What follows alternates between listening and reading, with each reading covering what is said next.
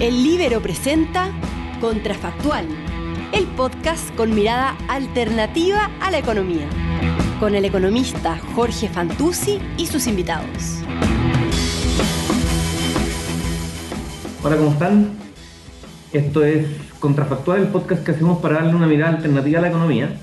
Y hoy queremos hablar de los retiros del 100%. Ya no estamos en los retiros del, del 10%, ahora se está comentando los retiros del 100%.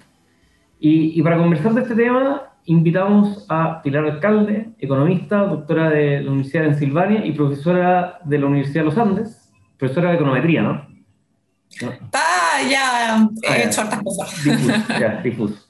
Eh, así que bienvenida, Pili. Muchas gracias por aceptar esta invitación. No, gracias a ti por invitarme. Muy entretenido la instancia de conversar, así que muy, muy feliz de estar acá. Muchas gracias por la invitación. El, el, el tema surgió eh, como idea para, para, este capítulo porque, porque veo cierta discusión, te lo, te lo, te lo preguntar así. Veo que hay mucha gente que, que ve que esta idea de los retiros del 100% son mala idea, sin embargo lo promueven de todas maneras, hay como una, hay como una, hay una tensión, podríamos decir, lo promueven de todas maneras pensando en que hay, hay, hay una necesidad de hacerlo. ¿ya? Entonces quería partir a ver si, a ver si damos algunas herramientas para que, para que la gente que, que, que escuche este capítulo, o que nos vea ahora que, ahora que se están grabando eh, eh, pueda decidir por sí solo. Entonces quiero partir preguntándote eh, por qué proponer estos retiros del 100%. ¿Cuáles son los argumentos como a favor para, para proponerlo? Mira, yo creo que el, el, principal argumento a favor es un tema como de susto, sea, de miedo. En fondo. La gente que ha ahorrado toda su vida, que ha confiado en el sistema de pensiones y que ha ahorrado toda su vida, ya sean trabajadores dependientes o independientes, eh, ven con, con, miedo, en el fondo, toda esta eh, iniciativa o llamada a nacionalizar los fondos, a eh, eh, ocuparlo en un sistema de reparto, distintas como ideas que han salido, en el fondo, especialmente candidatos de izquierda, eh, y yo creo que la motivación principal de los que quieren sacar el, el 100% es como miedo a eso, en el fondo, de que se van a quedar sin ahorro eh, para la jubilación. O sea, mejor, mejor tenerlo en el bolsillo antes que el, que el Estado. O en el sistema financiero. Sí, de, de, los retiros anteriores hay mucha gente que los tuvo que ocupar en consumo eh, pero hay mucha otra gente que los sacó y los metió a PD o los metió en un fondo mutuo, en fondo los dedicó igual a. Claro, prefiero tenerlo yo que, que, que, esté ahí a disposición, digamos, de que alguien me los quite. Ahora, ese es el argumento que yo veo, por ejemplo, en, en esto es un diputado de la UDI, ¿no es cierto? Entonces, gente de derecha que, está, que, que tiene esa noción, pero también al mismo tiempo eh, se promueve desde la izquierda, eh, o sea, con otra idea. Entonces, eh, ¿cuál, es, ¿cuál es la idea detrás de eso? Esto fue la, Ah, la misma no diputada Giles. Bueno, que la Pamela ha hecho carrera con el tema de los retiros. O sea, claro. ella la que ha ido enarbolado la bandera de lucha del primero, segundo, y siempre está diciendo que no vamos a parar hasta que ya lo hayamos sacado todo, en el fondo. Entonces, como que sigue con su lógica. Eh, lo que yo he visto en, en, Twitter y en redes sociales y eso es que los lo otros candidatos de izquierda que habían estado, o sea, no, perdón, no candidatos, sino que otra gente de izquierda que había estado a favor de los retiros anteriores por un tema de necesidad por la pandemia, ahora han dicho que un retiro 100% sería irresponsable, en el fondo, como que se han bajado del vagón. Y en ese sentido yo creo que el, el es diputado, ¿cierto, Alessandri? Sí. sí. El diputado cuando presentó la propuesta lo que quiso, de hecho él también decía que lo que había querido era dejar un tajo un poco pasado y como golpear fuerte en la mesa en el fondo, como de ver eh, hasta dónde sigue la cosa. En el fondo. Ahora, ahí, ahí hay una eh, contradicción, diría yo, en, en, en algunos parlamentarios de, de centro izquierda, ¿no? en que mm. dicen, no, pues como esto sí, apoyamos el 10%, pero el retiro del 100% no me gusta. Y yo creo que lo que, lo que, lo que está ahí, no sé si, si, tú estás de acuerdo, pero lo que está ahí es como, oye, necesitamos esa plata que hoy día está en las reservas de la AFB para hacer nuestra reforma del sistema de pensión y poder empezar a, a tener un sistema de reparto, lo que sea. O sea, no, no nos gusta que la gente saque esa plata porque la necesitamos. Bueno, de hecho, harta gente se reía de eso. Yo trato de dejarle a la gente el beneficio de la duda. Al fondo, acá cada uno tiene como su, su idea distinta, ¿cierto? Y en fondo, razones tendrán.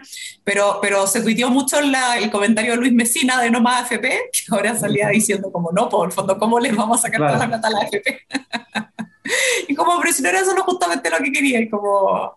sí, hay hasta que gente criticando eso, que en el fondo ahora lo que hizo el diputado Alessandri fue extremar el punto y claro, ahí como que se empiezan a ver en verdad cuáles son las posturas. Eh, claro, obligó, obligó a esa el, el, programa de Jade, el programa de Jade que salió ahora quería ocupar los fondos para hacer un sistema de reparto.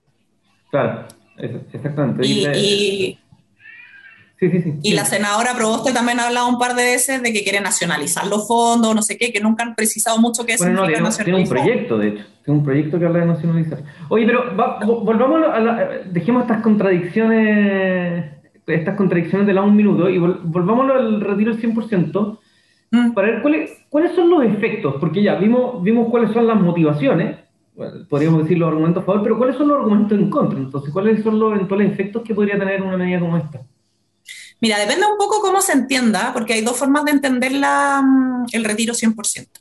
Uno que sería el más extremo, que es hacer los cajas, ¿cierto? Como lo que se ha hecho con los retiros anteriores, que en el fondo la FP tienen que liquidar activos, los activos donde están invertidos los, fondos, en el fondo tienen que liquidarlos, hacer los cajas y que la gente los pueda retirar cuando quiera. O sea, expliquemos un segundo qué significa. O sea, esto es, la, la FP reciben plata, y le invierte. La FP todos los meses juntan plata, ¿cierto? Tú cada vez que trabajáis hay un porcentaje de tu sueldo que va a una cuenta de ahorro en la FP. La FP obviamente esa plata no la dejan en una cuenta de ahorro, ¿cierto? Sino que está invertida en la economía en distintas cosas. Compra acciones, compra bonos. Están invertidos en proyectos de inversión, tienen una lista de cosas en las cuales pueden invertir, ¿cierto? Porque la superintendencia siempre se ha preocupado de regular bien el sistema para que la plata esté en fondos relativamente seguros, ¿cierto? Hay plata que se invierte afuera, en acciones afuera, hay otra que está invertida en acciones adentro se compran bonos de empresa, siempre ¿cierto? evaluando si el proyecto de inversión vale la pena o no. Fondo, eh, Entonces, cuando las tienen como el mandato de ser como el inversionista de los fondos de los trabajadores. Entonces, cuando tú dices liquidar activos, es, eh, la ley nos, no, nos obliga ahora, el que quiere retirar el 100% de sus fondos, o sea, eventualmente, ¿no es cierto? El que quiere retirar el 100% de sus fondos, eh, a que pueda hacerlo, y entonces nosotros, como no tenemos esa plata en una bóveda, digamos, guardadita bajo el colchón, lo que tenemos que hacer es, todas estas acciones que tenemos rentando, tenemos que salir a venderlas, a, liquidarlas para poder tener estos recursos para pasárselo a la, gente.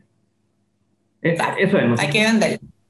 Claro, y cuando fue el primer 10%, el primer retiro, hubo una especie como de miedo en el fondo de la gente que se dedicaba a inversiones, de no saber cuánto iban a caer los fondos producto de eso, ¿cierto? Porque en el fondo, cada vez que uno típico que los precios se determinan por oferta y demanda, ¿cierto? Si es que aumenta la oferta porque hay más acciones disponibles, ¿cierto? Cuando uno sale a vender acciones, el precio baja. Hay menos Entonces, claro. Y entonces el miedo era que si es que se producía este retiro, como se produjo el primero, ¿cierto? Que en los primeros dos días, no me acuerdo cuáles eran las cifras, pero mucha, la, mayor cantidad de gente fue a sacar la plata en los primeros dos días.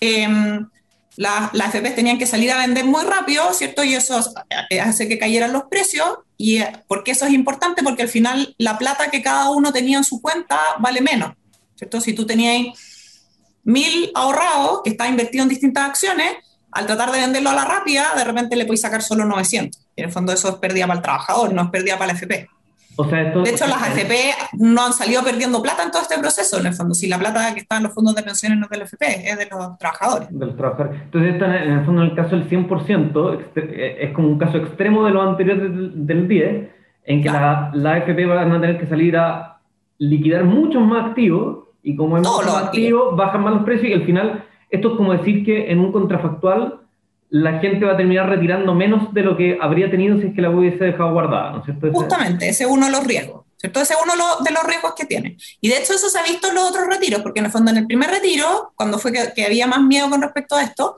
las FP se anticiparon eh, un tiempo antes de que se autorizara, o sea, porque típico que la, una vez que se aprueba la ley em, empieza a correr algunos meses después, ¿cierto? Las FP estuvieron anticipándose organizando los activos con tiempo, como para previendo que mucha gente iba a sacar, ah, ¿cierto? Y lo que hicieron fue liquidar, ¿cierto? Salir a vender las cosas que eh, era menos probable que bajara el precio. En general venden acciones locales, creo que ahí vendieron más internacionales, como para no afectar mucho el mercado local. Pero después cada retiro, eh, como sucesivo, ha sido más difícil hacer ese juego.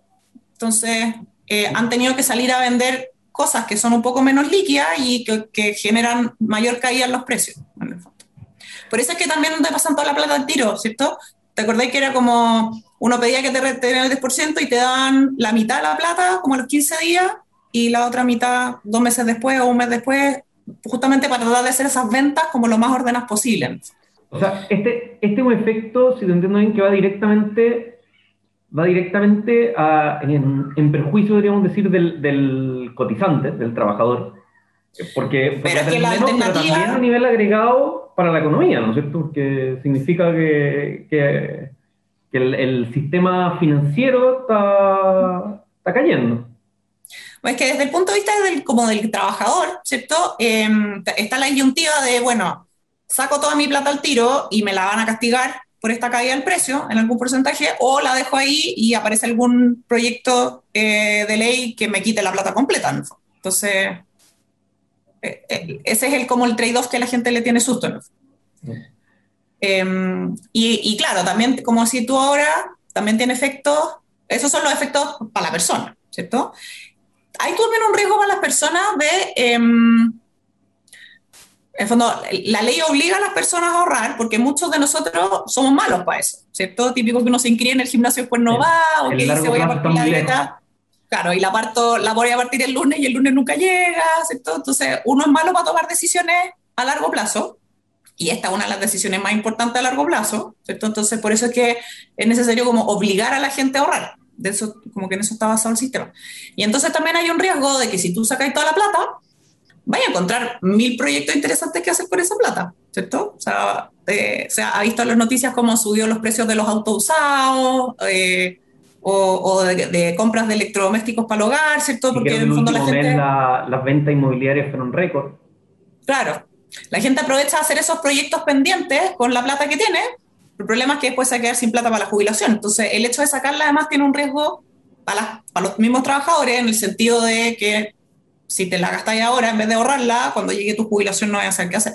Claro, eso, esto, esto yo no, no quiero usar eufemismos para, para, lo que quiero decir, pero al final lo que, se, lo que se hace con esto es que se destruye el sistema de capitalización individual, las arcas de, de ahorro para nuestra vejez quedan totalmente vacías, y por lo tanto el Estado, si antes ya estaba lejos de poder entregar pensiones dignas para todos, ahora queda más lejos porque va a tener que ir año a año, mes a mes, de hecho, ir viendo cómo ir tapando el hoyo que va a dejar esta política que, que, que, que, que es el corto plazo ganándole al largo plazo, ¿no es cierto? Sí, pues, seguro. Sí. sí. Bueno, podemos pasar ahora si queréis porque te, te, te, eliminó un par de veces el tema como los efectos para el sistema financiero. No, vamos, vamos, vamos. Eh, una de las for grandes fortalezas o uno de los grandes beneficios que tenía el sistema FP es eh, profundizar el sistema financiero. En el fondo, ¿qué significa eso? Que, porque como estaban estas cuentas de trabajadores que estaban ahorrando cada vez más plata y las empresas invirtiéndolo, se creó un mercado súper rico para las empresas poder acceder a eh, financiamiento a bajo costo, las mismas personas pueden acceder a crédito hipotecario a bajo costo, o sea, todo lo que es como inversiones de largo plazo.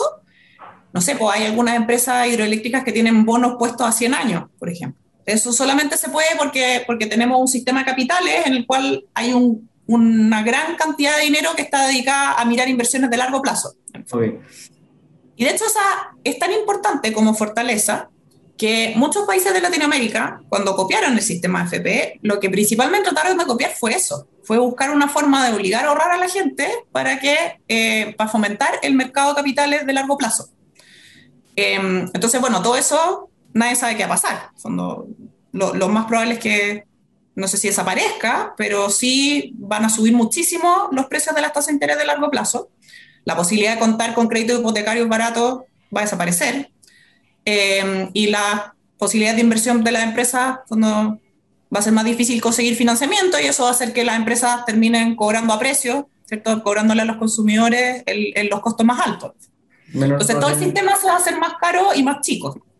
Oye, esto, pero para como hacerlo tangible, porque uno piensa, uh, estabilidad financiera, ¿no es cierto? Se va a y, y tal vez como un concepto así medio, medio, medio etéreo. Entonces, esto significa al final que a las empresas, a las empresas, a todas las empresas les va a costar más financiarse o se van a financiar de una manera más cara y eso por lo tanto significa menos inversión, menos trabajo, menos crecimiento. Sea, de alguna manera la estabilidad financiera lo que nos, nos permite es desarrollo como de, o un, algo de desarrollo, digamos, de, de, mediano y largo plazo, y con esto eso, esto se trunca, ¿no es cierto? Esas capacidades de seguir creciendo se truncan. Justamente, y también le van a traspasar a precio a los consumidores. O sea, si en el fondo yo quiero instalar una fábrica nueva y la fábrica me sale el doble financiarla, cuando la empresa en algún minuto todos esos costos se los traspasa al consumidor como precio más alto. Le aumentan los costos a la empresa. Claro, todo se va a hacer más caro en el fondo. Lo mejor, de repente la forma más, más tangible de verlo para la gente es con los créditos hipotecarios. Cuando justamente ahora que además tenemos en Chile este drama de, vivienda, en una crisis de, vivienda, em, los créditos hipotecarios se van a hacer más caros. En el fondo ahora las tasas, ¿cuánto están? Como en dos y medio, una cosa así, em, real, porque la gente puede optar a, eh, fondo como la, las empresas están con esta plata que tienen que invertir a plazos muy largos, ¿cierto? Entonces el crédito hipotecario es súper seguro en general con respecto a los otros créditos, entonces están dispuestos a darte la plata. Como hay menos plata disponible para invertir, todos esos eh, créditos hipotecarios van a subir de precio y va a ser más difícil para la familia em, comprar vivienda. vamos, a vamos a las tasas en un, minuto. Quiero, quiero recapitular un poco. Entonces, primero, mm. eh, alguno de los efectos es que, eh, bueno, vamos a, estar más difícil de la meta de la, de, la inflación, de, la, de las buenas pensiones, ¿no es cierto? Por otro lado, eh, la gente probablemente va, va, a terminar retirando menos de lo que podría por, por este, este bajón en el sistema financiero. Por otro lado, desestabilidad del sistema financiero como, un todo, y eso significa menores capacidades de, de inversión, de crecimiento, de empleo en el, en el futuro.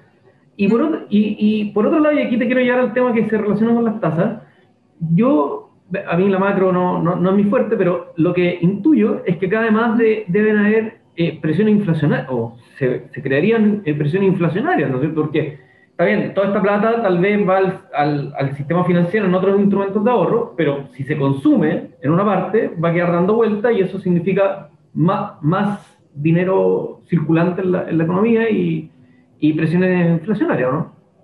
Sí, pues justamente y porque además estamos con una crisis de oferta, ¿cierto? O sea, hay pocas pocas unidades que se venden, hay poca producción, el comercio internacional está súper difícil, em, los productores se quejan, ¿cierto? Todo lo que es importado, los chips, por ejemplo, el material para hacer cajas, eh, para la agronomía, para la agricultura, ¿cierto? Todo lo que es como materiales, los materiales de construcción, todo eso está, eh, está, difícil de conseguir justamente porque por la pandemia, ¿cierto? Hay muchos procesos que están lentos o más parados, ¿cierto? Em, entonces, en una situación en la cual hay en general poca oferta de productos, este va a ser un shock de demanda, ¿cierto? de toda la gente que retira la plata, un porcentaje se va a ir a ahorro, como decís tú, pero otro porcentaje se va a ir a consumo y eso va a hacer que suban los precios. Entonces eso también hace desaparecer una parte de la riqueza, porque en el fondo si tú retiraste mil, te llegaron 900 por esta, eh, esta caída en los precios, ¿cierto? Que de los activos, pero después de esos 900 solamente te alcanza para consumir 800 porque subieron todos los precios, bueno, saliste perdiendo por dos lados. Oye, y eso, la, la, presión inflacionaria a, los chilenos como que se nos olvidó lo, lo. Es que, llevamos mucho tiempo de inflaciones bajas y estables. El Banco Central es muy efectivo en, en su misión. Sí, de, eh, bueno, de hecho ahí, ahí, está el tema de la constitución, ¿no es cierto?, que se, que se discute, pero, pero con el Banco Central autónomo, independiente, como corresponde, ¿no es cierto? Mm. ah, valga el paréntesis.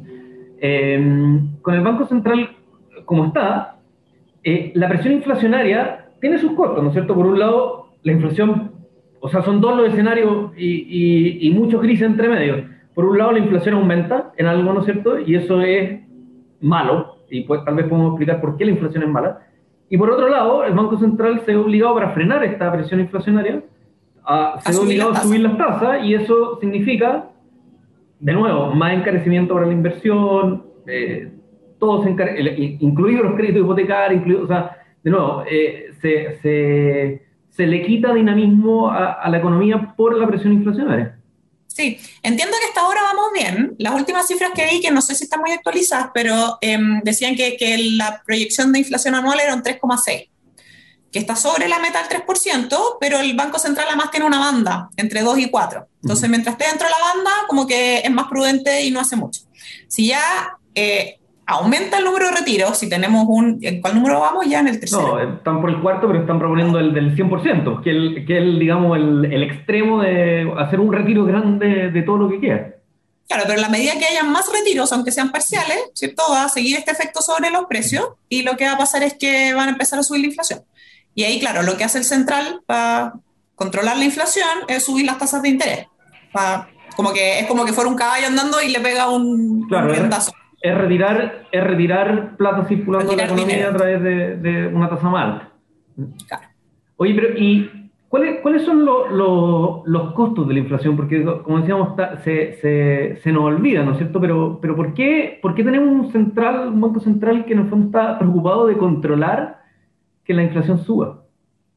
Mira, ahí, ahí depende mucho cuál sea el nivel de inflación y qué tan esperada es. ¿ya? Cuando tenemos inflaciones moderadas como las que em, hemos tenido en general en Chile, que no hemos tenido nunca esto, o sea, tuvimos alguna vez en el gobierno Allende periodos de hiperinflación, pero que tampoco fueron, tampoco entran dentro de los rankings de la, del mundo con respecto a las hiperinflaciones. Las inflaciones, eh, las hiperinflaciones así, no sé, pues de cuando los precios suben mil veces en un mes, ¿cierto? Cosas así, em, son dramáticas cuando la gente corre por las calles para no perder el poder adquisitivo de su sueldo y en fondo hay historias, por ejemplo, en Bolivia, de que el señor hacía una aposta con la señora, la señora hacía la cola al banco, él iba a cobrar el cheque que le pagaban semanal y en la carrera del trabajo al banco para depositar la plata ya había perdido un 25% de su sueldo. Cosas así de, de dramáticas. O lo que pasa en Venezuela ahora, ¿cierto? Que circulaban estas fotos del New York Times donde la pila de bolívares que necesitáis para comprar un rollo de confort era más grande que el rollo de confort. Salía más barato ocupar el papel moneda. Que parece, que parece, parece como parecen casi como anécdotas como imposibles. Sí, como que llegan a risa, pero, pero, si uno lo mira como en términos humanos es dramático. Bueno, eso no, no, vamos a llegar a esa situación en el fondo. Para eso hay que tener un banco central que está subyugado al gobierno, por eso es tan importante la autonomía del banco central, y un gobierno desordenado en que está financiando todo su gasto a través de impresión de dinero.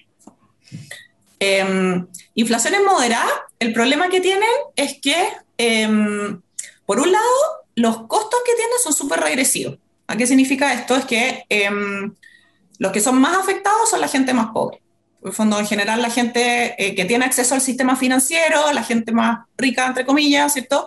Em, tiene cómo cubrirse la inflación. Los sueldos están indexados en UF, o si es que uno eh, tiene inversiones, las inversiones siempre están UF más algo, o sea, como que está contabilizada la inversión, la, inflación en, en, las inversiones. Hay alternativas, por lo menos. Claro, hay alternativas como para cubrirse con respecto a la inflación. La gente que, tiene, que no tiene em, acceso al mercado de capitales, o sea, que o usa su cuenta RUT, ¿cierto? O que usa cuentas de débito, o que no usa cuentas O que consume todo lo que gana, digamos. Claro, que se consume todo al mes, no tiene cómo cubrirse. Entonces son los que quedan más sujetos a los costos de la inflación. y el problema eso significa que va perdiendo poder adquisitivo todos los meses, aunque sean poquititos, pero todos los poquititos suman, digamos. Claro, empiezan a sumar. De hecho, veíamos justo ahora en clases con mis alumnos que inflaciones súper chicas, como las que tenemos en Chile, de 3%, si uno las considera durante varios años o varios meses, empiezan a sumar, no sé, un 60% de inflación, cosas así. O sea, igual se, a la larga empiezan a sumar. Y en los economistas hablamos de una cosa que se llama como el impuesto de inflación, que en el fondo es como la, la imagen que ponemos es como que el gobierno calladito fuera y te metiera la plata en el bolsillo y te roba uno tus billetes. Es un impuesto súper silencioso, por eso cuando, eh, no necesita la aprobación del Congreso, ¿cierto? Y la gente tampoco le cuesta darse cuenta, en fondo, entonces por eso es como entra el ladrón en la casa en el fondo y te roba calladito tu bolsillo de la plata que tenía en efectivo, te roba un pedacito. A través de precios más altos. Entonces, es, justamente es más injusto con las personas que son las más necesitadas, sobre todo ahora con la pandemia. Oye, bueno, ahí la, la, necesidad de, de, mantener la, institucionalidad ahora que del Banco Central, quiero decir, con, con, con todo este, lo revuelto que está el río, digamos, constitucionalmente, ojalá, ojalá, ya hemos, tenemos algunos capítulos dedicados a eso, pero ojalá se mantenga, ¿no? sé eh, es de verdad un tema, o sea, quiero decir, el Banco Central subyugado al gobierno, más retiros eh, del, del 10, 20, 100% del FP, son una combinación muy, muy, muy peligrosa en términos inflacionarios. Sí, o sea, es que en Chile hemos estado acostumbrados los últimos 30 años a tener un banco central que funciona impecable en el fondo. Entonces, se nos olvida lo que es, basta ver los casos de Argentina o de Brasil, ¿cierto? Países vecinos que, que tienen problemas de este tipo. Eh, ojalá que no se nos olvide o, que los constituyentes lo tengan claro. lo que no hemos hablado es el tema eh, que representa esto para el Estado en términos de pensiones. A ver, dale, dale. Em, cuando la gente habla del sistema de pensiones, en general tiende a pensar solo en la FP, ¿cierto? Eh, y uno se le olvida que en realidad el sistema actual tiene tres pilares. El primero es el de ahorro obligatorio, que es solamente la AFP.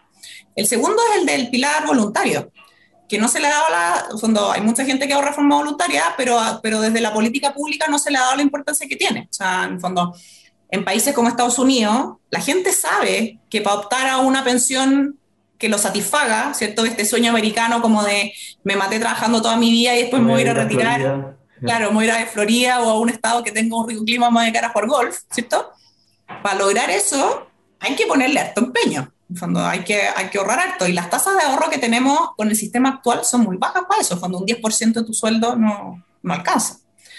Eh, por eso es que todos los, todas las comisiones que han habido antes, ¿cierto? La comisión Marcel el 2008 y la comisión Bravo, ya no sé qué año fue, pero hace unos cuatro años atrás, decía justamente que había que aumentar la tasa de cotización, que había que cerrar las lagunas previsionales, esto justamente para que la gente ahorre más. Pero la otra forma es hacerlo con, con ahorro voluntario. Y después está el tercer pilar, que es el pilar de reparto que tenemos, ¿cierto? Que es el pilar, solidario. claro. Que, que, es nuestro componente de reparto, en el fondo, que el gobierno cobra impuestos generales, ¿cierto? Y eso, parte de esos impuestos se reparten a las personas que tienen menos. Obviamente todos sentimos que las pensiones son bajas, ¿cierto? En, ese, en ese pilar, pero hay un tema de, de costos, ¿cierto? Cuando el Estado no se puede hacer. Claro el, Estado no, tiene plata para hacerse cargo de financiar una pensión digna a toda la población. Por eso es muy importante que estén los otros dos pilares también. Entonces, claro, lo que va a pasar ahora con el, con el retiro, ¿cierto? Eh, no sabemos cuánto de ese retiro se, se, va a quedar en ahorro, ¿cierto? Que la gente lo va a ahorrar de manera individual en, en el pilar voluntario, ¿cierto? Cuánto se va a consumir, entonces va a desaparecer, ¿cierto? pero el, pilar obligatorio va a desaparecer y entonces el gobierno se va a ver en una carga mucho más alta de, em, de tener que financiar solamente a través del pilar solidario eh, lo que se pueda solamente. Que claro, van a ser unas pensiones de hambre por un lado, por otro lado va a salir carísimo, hay algunos economistas que han estado ahí en redes sociales como publicando números de cuánto día y el problema es que ese costo sube, porque con el envejecimiento de la población, ¿cierto? Hay que pagar cada vez más tiempo a más personas Además que es súper regresivo también en, el, en el, la línea de que en general la gente que tiene expectativas de vida más larga ha sido la gente que tiene mejor acceso a salud, que ha tenido mejor educación, ¿cierto? Que es la gente que, que es más rica. Entonces, justamente a esas personas es la que se le estaría financiando su pensión durante más tiempo a costa de la gente que tiene menos.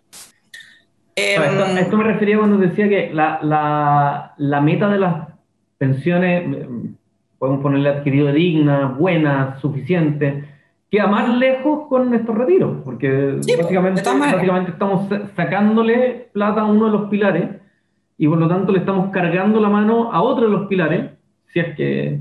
Y, estamos más lejos, digamos. O sea, si, si esto fuera como una vara, bueno, quedamos más lejos de la vara. Quedamos más lejos, sí. Cierto.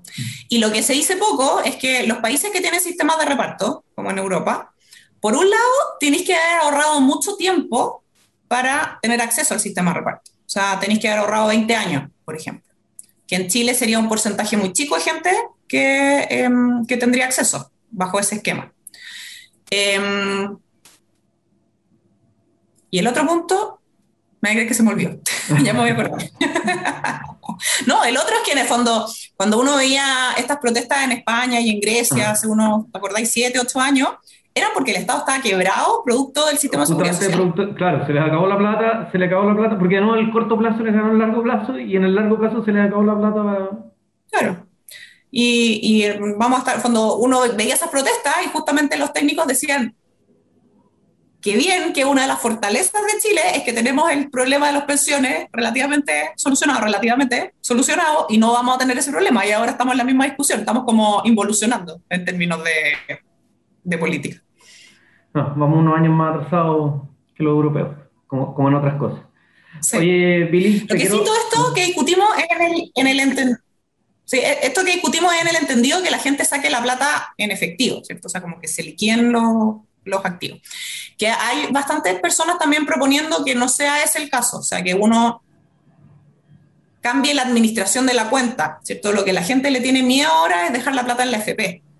Pero una posible intermedia es que esa misma plata que tú tenías, que tenías ahorrada se traspase sin que sea, se haga caja, ¿cierto? A otro administrador financiero que podría ser un banco o una compañía de, de inversiones, ¿cierto? Lo que, lo que cada uno convenga.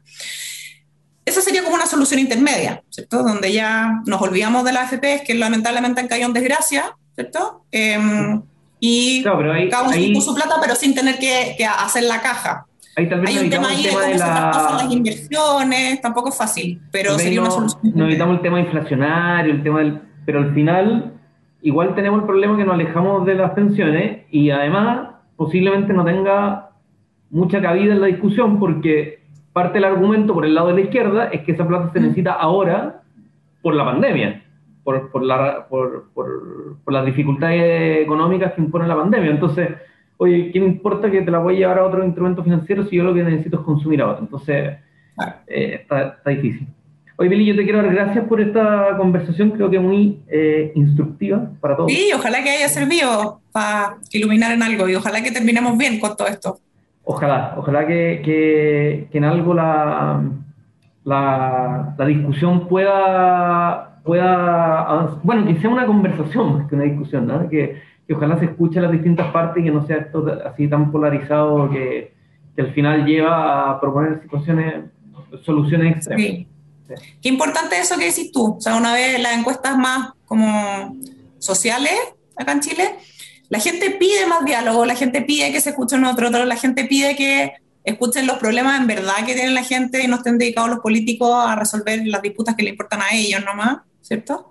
Em, entonces, que, ojalá que eh, volvamos a esa como cultura de diálogo y de unidad que tiene que caracterizar la política y que, nos llevó al, al, lugar en el que estamos como país. Y en el fondo, durante mucho tiempo, teníamos de opiniones diferentes, ¿cierto? Y cada uno tenía sus posturas, pero la gente era, los políticos eran capaces de sentarse a la mesa, dialogar y llegar a una solución en común.